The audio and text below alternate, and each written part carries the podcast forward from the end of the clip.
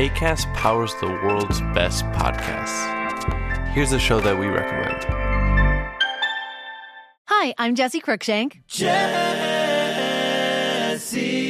Cruikshank. I host the number one comedy podcast called Phone a Friend. Girl, let's phone a friend. Not only do I break down the biggest stories in pop culture with guests like Dan Levy and members of InSync, I do it with my own personal boy band singing jingles throughout because it's my show. It's your show, girl. New episodes of Phone a Friend Yeah. drop Thursdays wherever you get your podcasts. So work it, girl. Yeah, work it. Okay, that's enough.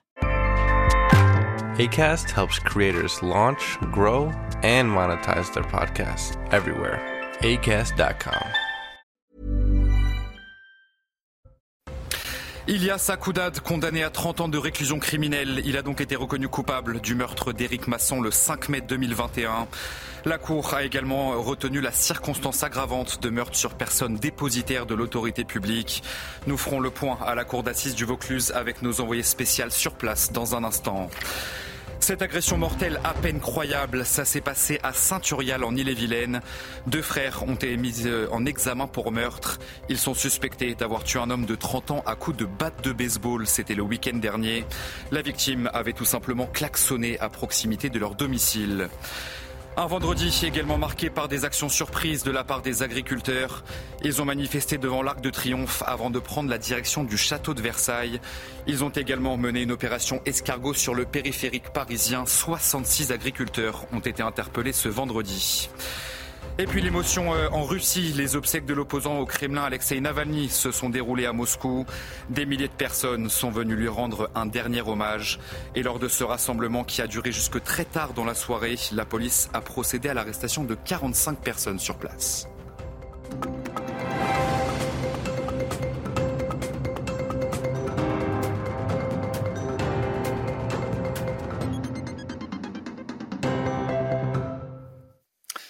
Bonsoir à tous, très heureux de vous retrouver sur CNews pour l'édition de la nuit. Le verdict est donc tombé ce vendredi au procès du meurtre d'Éric Masson. Ilias Akoudad a été condamné à 30 ans de prison par la cour d'assises du Vaucluse avec une période de sûreté de 20 ans. La Cour a bien retenu la circonstance aggravante de meurtre sur personne dépositaire de l'autorité publique. Le policier Éric Masson a été tué le 5 mai 2021 près d'un point d'île à Avignon.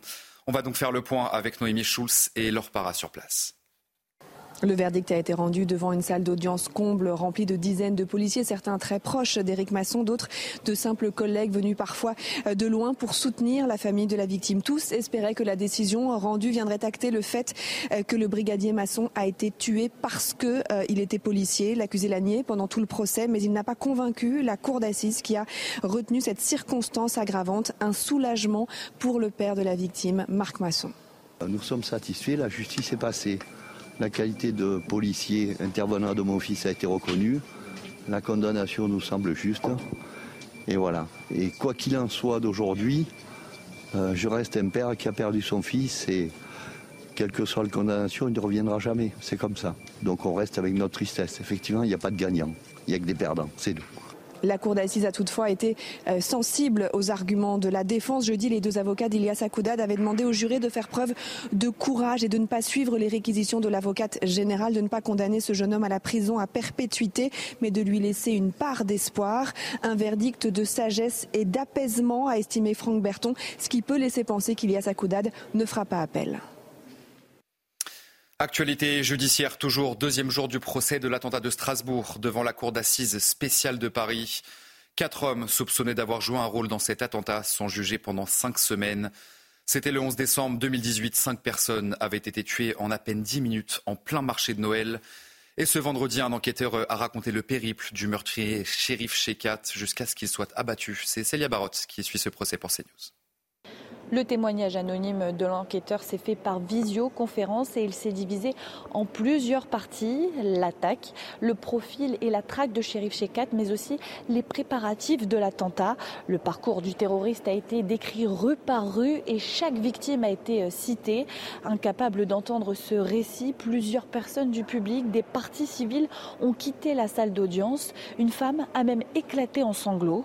Selon l'enquêteur, shérif Shekat n'a bénéficié d'aucune aide lors de de sa fuite entre le 11 décembre et le 13 décembre 2018 lorsqu'il a été neutralisé. Et c'était quelqu'un qui s'intéressait beaucoup aux armes. Suite à l'attentat, le domicile du père de shérif Shekat a été équipé de micros par les enquêteurs, ce qui a permis de savoir que le terroriste s'intéressait au marché de Noël de Strasbourg quelques jours avant l'attaque. On en vient à cette agression euh, à peine croyable. Ça s'est passé à Saint-Urial en Ille-et-Vilaine. Deux frères ont été mis en examen pour meurtre. Ils sont suspectés d'avoir tué un homme de 30 ans à coups de batte de baseball. C'était le week-end dernier. La victime avait euh, tout simplement klaxonné à proximité de leur domicile. Michael Chaillot avec Jean-Michel Decaze. Sur les lieux du drame, des fleurs et ces mots écrits par la maman d'Anthony, 30 ans, tabassé à mort à coups de batte de baseball parce qu'il a eu le malheur de klaxonner en passant devant cette caravane où vivaient ses agresseurs, deux frères, à la sortie du village de Simon. Dans ce lieu dit en pleine campagne, tout le monde, ou presque, a déjà eu affaire avec les deux mises en cause. Quand je passais avec mon tracteur, euh, et comment dire, il me, photographiait et puis euh, il, il quoi parce qu'apparemment je faisais du bruit. Il a dit à ma femme, tu vas mourir, en lui mettant les doigts dans les yeux. Deux semaines plus tôt, Anthony avait eu un différend avec les deux frères, mais selon le maire de Saint-Urial, les choses jusque-là étaient sous contrôle. Pour les proches d'Anthony, il y a eu un retard à l'allumage. Que ce soit les, élus ou même les gendarmes, tant qu'il n'y a pas de, preuves avérées, eh ben, on ne peut pas y aller au bout. Et il faut, que ça en arrive euh, à, ce point-là pour, euh, bah, pour, euh, pour les mettre hors, du, hors de, circuit et hors du, danger. Ça vous met en colère? Ah bah moi, total. Ça, ça me rend fou d'un truc pareil.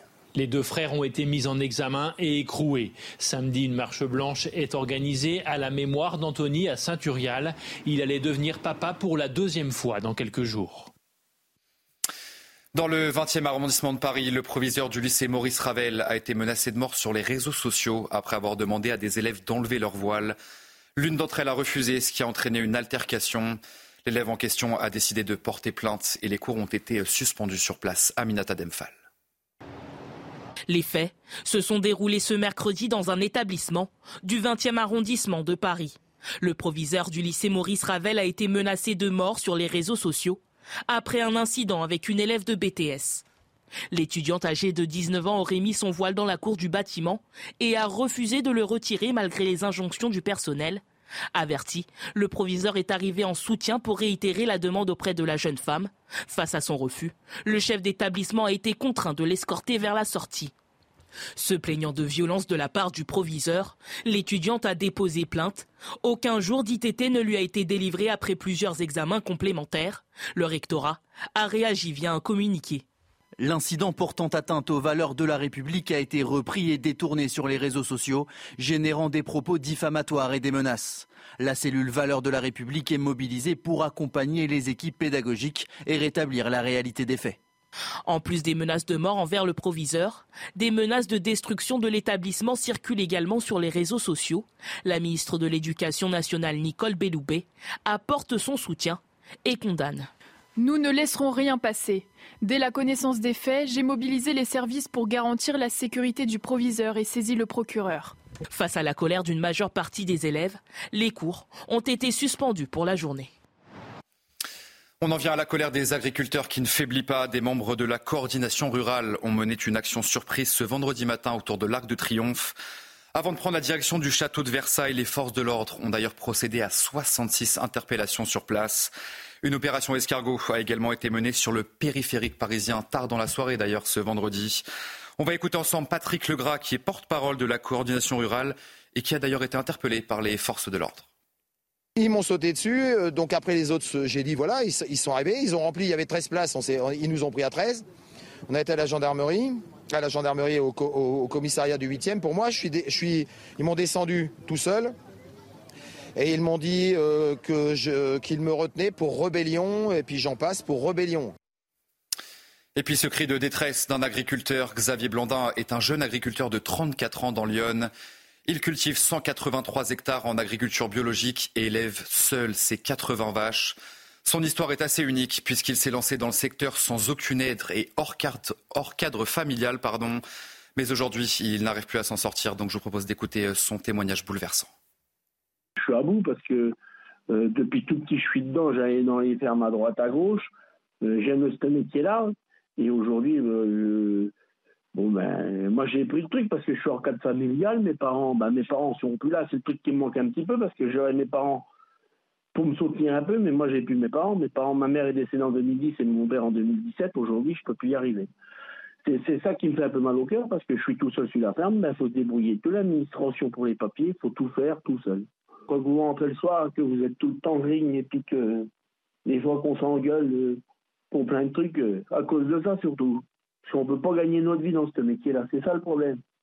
Mais vraiment, c'est dur de tout quand vous faites agresser parce que vous n'avez pas payé une facture, tout ça. Euh. Mais bon. Mais bon, c'est comme ça. Aujourd'hui, je, vous dis, je pars le matin, je suis malheureux. Je rentre le soir, je suis malheureux. Et j'ai vraiment, vraiment, j'ai vraiment peur de tout perdre. À peine nommée et déjà sur le terrain, la tête de liste pour la majorité aux élections européennes, Valérie Ayer s'est rendue en Mayenne ce vendredi. C'est sa terre natale. Fille d'agriculteur, elle a visité une exploitation agricole du département et ses flancs tardifs et Mickaël Chaillot qui ont suivi son déplacement. Oui, elle a choisi sa terre natale, la Mayenne, pour lancer sa campagne des européennes. Elle, native de Château-Gontier, euh, qui a donc visité pour son premier déplacement une exploitation agricole. Et là encore, euh, ce n'est pas anodin. Elle, fille d'agriculteur, histoire, vous l'avez compris, de raconter un petit peu au grand public qui la découvre aujourd'hui euh, qui elle est, une femme en prise avec le réel, qui vient d'un milieu rural. Je suis déterminée, déterminée, nous a-t-elle confié, à tenter de rattraper le Rassemblement national qu'elle fustige de vouloir détruire l'Europe l'intérieur, le RN qui pour l'heure devance largement Renaissance dans les sondages. Dans le reste de l'actualité, Emmanuel Macron réunit les chefs des partis jeudi à l'Elysée pour évoquer la situation en Ukraine. La réunion est programmée à 10h30 sous le format des rencontres de Saint-Denis qui ont été menées, vous le savez, par le chef de l'État ces derniers mois. Les partis d'opposition ont pour la plupart critiqué les récentes prises de position du président de la République. Souvenez-vous, c'était lundi dernier. Emmanuel Macron avait affirmé ne pas écarter l'envoi de troupes occidentales sur place à l'avenir. La France va commander dans les prochaines semaines 2000 drones kamikazes, en grande partie destinés à l'armée ukrainienne. Des munitions de conception française dont les 100 premières doivent être livrées à l'Ukraine d'ici cet été. Le ministre des Armées, Sébastien Lecornu, s'est exprimé à ce sujet. C'était dans une usine près de Toulouse ce vendredi. Écoutez. La France va acheter 2000 munitions téléopérées, 2000 drones kamikazes, donc une grande partie évidemment sera issue ici euh, de, cette usine, qui vont à la fois autant servir pour les besoins de l'armée française que pour euh, l'Ukraine. On a euh, évidemment là quelque chose qui va commencer à prendre de la masse et qui va être en mauvais français un énorme game changer pour l'armée ukrainienne parce que ça va permettre de traiter un certain nombre de menaces et évidemment ça se fait en complément de ce que nous avons déjà fait par ailleurs avec nos canons César parce qu'on reste dans la dynamique de l'artillerie et dans la capacité à tenir une ligne de front, soit dans la contre-offensive, soit tout simplement aussi parfois dans une logique purement défensive. L'émotion ce vendredi en Russie, les obsèques de l'opposant au Kremlin, Alexei Navalny, se sont déroulées à Moscou. Des milliers de personnes sont venues lui rendre un dernier hommage. Et lors de ce rassemblement qui a duré jusque tard dans la soirée, eh bien la police a procédé à l'arrestation de 45 personnes. Écoutez ces quelques témoignages recueillis sur place. Je tremble. Je me sens triste et meurtri. Les gens comme lui ne devraient pas mourir. Honnêtes, avec des principes, prêts à se sacrifier.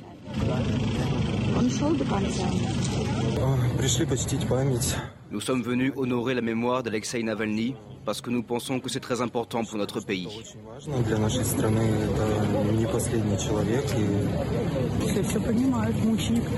Tout le monde comprend tout. C'est un martyr, un saint martyr, un homme de passion. Tous ceux qui sont venus le considèrent ainsi. Ce vendredi 1er mars marque le top départ de la nouvelle collecte alimentaire des Restos du Cœur. L'objectif cette année est de collecter 9000 tonnes de dons à l'heure où les demandes d'aide continuent d'affluer. Depuis ce vendredi et tout le week-end, près de 80 000 bénévoles sont mobilisés partout sur le territoire. Les Restos du Cœur assurent 35% de l'aide humanitaire dans le pays. On va écouter euh, la présidente de l'association, c'est en Gironde. La collecte est primordiale, essentielle. Euh, c'est le seul moyen que nous ayons pour continuer à aider les familles euh, toute l'année, donc euh, essentiel pour nous. À peu près pour nous, un, peu plus de 2000 bénévoles engagés sur, le, sur tous les magasins. Les besoins en Gironde sont les mêmes que partout en France. Hein. Les personnes ont besoin d'être euh, aidées sur le plan alimentaire, mais bien autre chose. Et ont besoin surtout d'être accueillies et écoutées, je le trouve, moi personnellement. Euh, donc voilà, donc on inscrit tous les jours sur les 42 centres de la Gironde des familles que l'on ne connaissait pas forcément avant, qui viennent parce qu'ils ont un besoin urgent. Et enfin, on va terminer ce journal avec une exposition d'ampleur à Londres qui est consacrée à Yoko Ono. Ça se passe dans le plus grand musée d'art moderne du Royaume-Uni. Les visiteurs euh, découvrent son parcours engagé sur le chemin de l'art militant et contestataire. Le sujet signé Matteo Rollet, regardez. Une exposition nommée Musique de l'esprit pour retracer le parcours d'une artiste bien pensante. La japonaise Yoko Ono est connue pour être la veuve du chanteur John Lennon, mais elle représente surtout l'art conceptuel des années 60. Il y a beaucoup d'humour dans le travail de Yoko Ono, mais il y a aussi des messages très sérieux. Je pense qu'elle utilise des techniques qui permettent aux gens de se sentir responsables tout en les incitant à réfléchir sur des questions de fond. Yoko Ono, ce sont aussi des prestations parfois incomprises.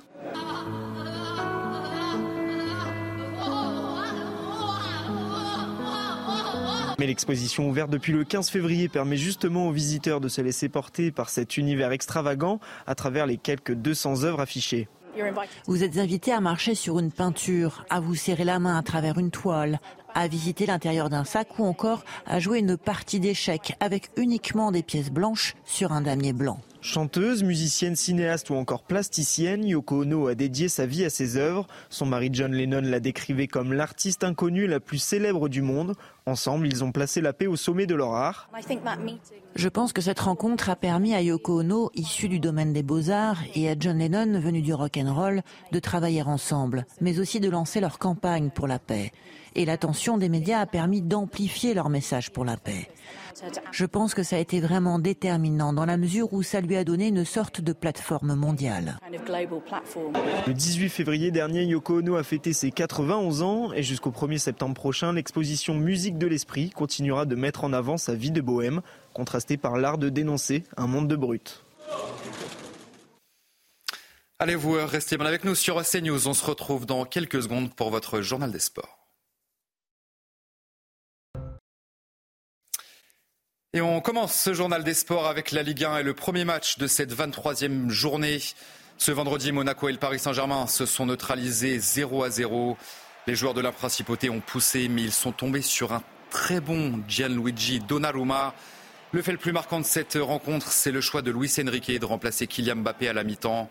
Le capitaine du PSG ne termine pas un deuxième match consécutif en Ligue 1, c'est extrêmement rare bien sûr. Prochaine rencontre pour Paris, ça sera mardi contre la Real Sociedad en Ligue des Champions. Un match à suivre bien sûr sur les antennes de Canal+. On va parler de l'Olympique de Marseille dans ce journal des sports avec l'arrivée récente de Jean-Louis Gasset qui avait pour objectif de relancer une équipe phocéenne en perdition. Et eh bien pour l'instant, c'est un pari réussi avec deux victoires en deux matchs. Ce samedi, le déplacement chez le mal classé Clermont peut permettre aux Marseillais de se rapprocher des places européennes. On écoute le milieu de terrain Amin Harit ainsi que l'entraîneur donc de l'Olympique de Marseille, Jean-Louis Gasset. Les deux dernières victoires nous ont fait énormément de bien, surtout qu'on traversait une période assez, euh, assez compliquée, notamment en championnat où on n'avait pas gagné depuis un moment. Mais euh, le coach, il a eu des mots simples. Voilà, il nous a, il nous a demandé à tous de d'augmenter un peu le curseur, de faire euh, chacun un petit peu plus pour, pour pouvoir redresser la barre et de repartir à zéro quand, que quand c'était compliqué, qu'il fallait euh, reprendre euh, à partir des bases. Et je pense que les deux derniers matchs euh, nous redonnent énormément d'espoir. Je vois le travail qui reste à faire, je vois l'ambition des gens, je vois la confiance, les sourires revenir. J'ai pas envie que ça retombe. Il faut que je dise aux joueurs, il faut qu'on reste en mode commando et qu'on continue notre route. On passe maintenant au grand retour de la Formule 1. Bien sûr, ce samedi aura lieu le premier Grand Prix de la saison à Bahreïn et c'est à suivre sur euh, Canal Plus dès 16h. Max Verstappen a été le plus euh, rapide des qualifications. Ce vendredi, le pilote Red Bull a dominé cette première séance. En revanche, journée noire pour les Alpines qui partiront en dernière ligne. Le récit de cette journée de qualification, c'est avec Mathilde Espinas sur place. Première séance de qualification de la saison, l'heure de surprendre ou de confirmer. La première déconfirmation se fait en Q1. Si les écarts sont infimes, ce sont bien les Alpines qui signent les deux moins bons temps. Honnêtement, malheureusement, c'est là où on est. Il y a encore beaucoup de travail devant nous, on le sait. On l'avait euh, anticipé. Maintenant, il faut, faire du mieux possible avec, euh, avec ce qu'on a. Il faut qu'on lâche rien dans tous les petits détails. Euh, chaque département, que ce soit à Viry ou à Enstone, voilà, il faut qu'on continue de pousser et, et c'est ce qu'on fera. Ferrari, de son côté, est dans le coup. En Q2, Max Verstappen frappe fort, rentre au stand, mais se fait chipper le meilleur temps par Charles Leclerc. Le suspense semble donc entier, mais la suite est peut-être déjà jouée. je suis un peu énervé parce qu'en Q1, il n'y avait pas forcément besoin de mettre ce deuxième set de C3 de soft. Euh, et je pense qu'on a perdu un petit peu le rythme après pour la Q3 parce qu'on est arrivé avec seulement un train de pneus neuf comparé aux autres.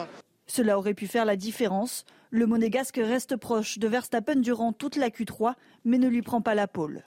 I think overall um, it's been very, very positive. Um, we made some good steps compared to yesterday. And uh, yeah, qualifying again, it was super close between all the cars. And then luckily, it seemed like we just put the lap together quite well in, uh, in Q3. Malgré les doutes des premiers jours, le champion du monde commence avec une pole position. La roue n'a pas encore tourné. Et on termine ce journal des sports avec un mot de tennis, c'est l'exploit d'Hugo Humbert. Ce samedi, le Français a dominé euh, Daniel Medvedev en demi-finale du tournoi de Dubaï. C'est un exploit. Une victoire en 2-7, d'ailleurs 7-5, 6-3. Un succès qui permet au Messin d'intégrer le top 15 lundi prochain. C'est son meilleur classement en carrière. En finale, il affrontera le Kazakhstanais Alexander Bublik. Pour l'instant, le numéro 1 français a remporté les cinq finales qu'il aura disputées dans sa toute jeune carrière.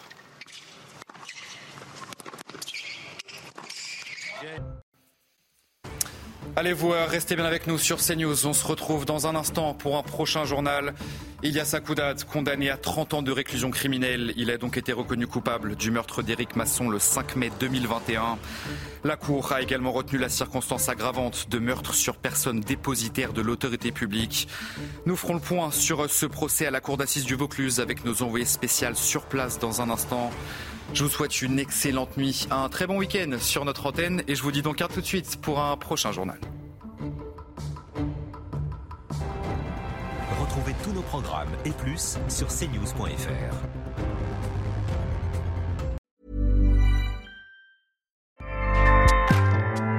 ACAST powers the world's best podcasts. Here's a show that we recommend. This is Roundabout Season 2, and we're back to share more stories from the road and the memories made along the way. We're talking rest stops, if we're stopping to get gas. You will be timed. you will be for sure. Misguided plans. I grew up in the city, so I have like, you know, a healthy fear of real extreme darkness. this was like wilderness a lot of laughs. Y'all weird, but you, yeah, you, you were different. Like you were real different, bro. I can't really put my finger on it. And so much more. Just goes to show that unexpected yeah. things sometimes are the best when it comes to a road trip. Roundabout Season 2, presented by Nissan, is live now with new episodes rolling out every Thursday. Listen and subscribe wherever you get your podcasts.